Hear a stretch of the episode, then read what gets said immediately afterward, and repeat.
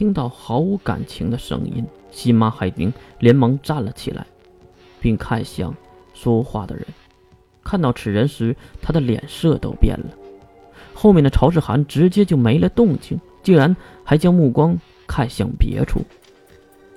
逆风，这个禁忌的名字只有金龙透才会说出来，毕竟他可没有害怕的人。人呢？逆风看向金龙透，金龙透则是故意的看向刚才离开的房间，那个被结界困住的房间。就看逆风抬起左手，一道不明的波动划过，一趟房屋全部破碎，只留下了带有结界的那个房间，那个月呆着的房间。此时，大家都看到了里面的情况：上身完全裸露的月被一个男人压在身下，月大声的喊着，可是声音都被结界阻隔，听不到在喊什么。不过，任谁都明白那里发生了什么，对吧？你们最先动手的当然是露西亚，一道白光闪过，露西亚击破结界，进入屋内。月的喊声马上响彻大院之内。那种撕心裂肺的求救声音，啊！再说愣住的那个男人看到灰发的露西亚来到面前，还愣了一下。你们西马一族就用这种方法来打听情报的吗？很明显，露西亚有些生气，毕竟自己也是女孩子，哪能看得了这个？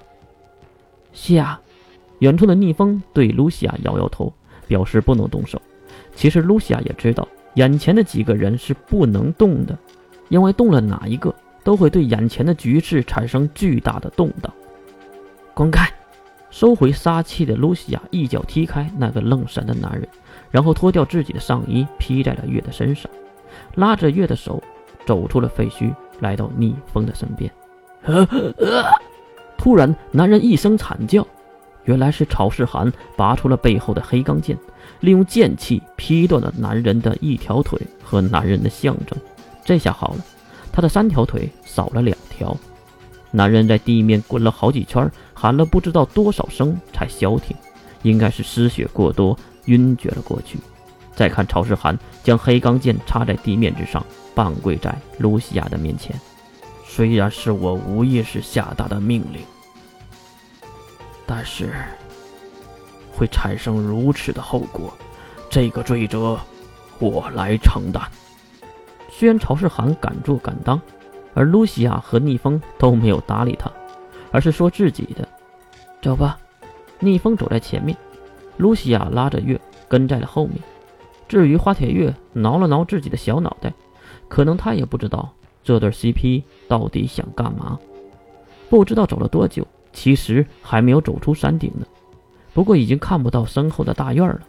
露西亚突然停下脚步，并看向前方的逆风：“咱来问好吗？”露西亚好像是在确认着什么。只见逆风转回头，对露西亚点点头，好像这个逆风真是惜字如金，平时都不怎么说话的吗？好吧。露西亚放下眼前失魂落魄的女孩的手，并问了一句：“月，你在干什么？”月很是诧异，抬头露出空红的眼睛，看向问他问题的露西亚。我刚要说话，露西亚轻轻的摇头：“咱什么都知道。”然后转回头看向远处那绑着绷带的另一个灰发女孩，竟然是蓝雪玲。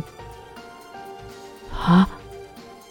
知道什么都瞒不下去的银发少女，再次的落泪。愿我们。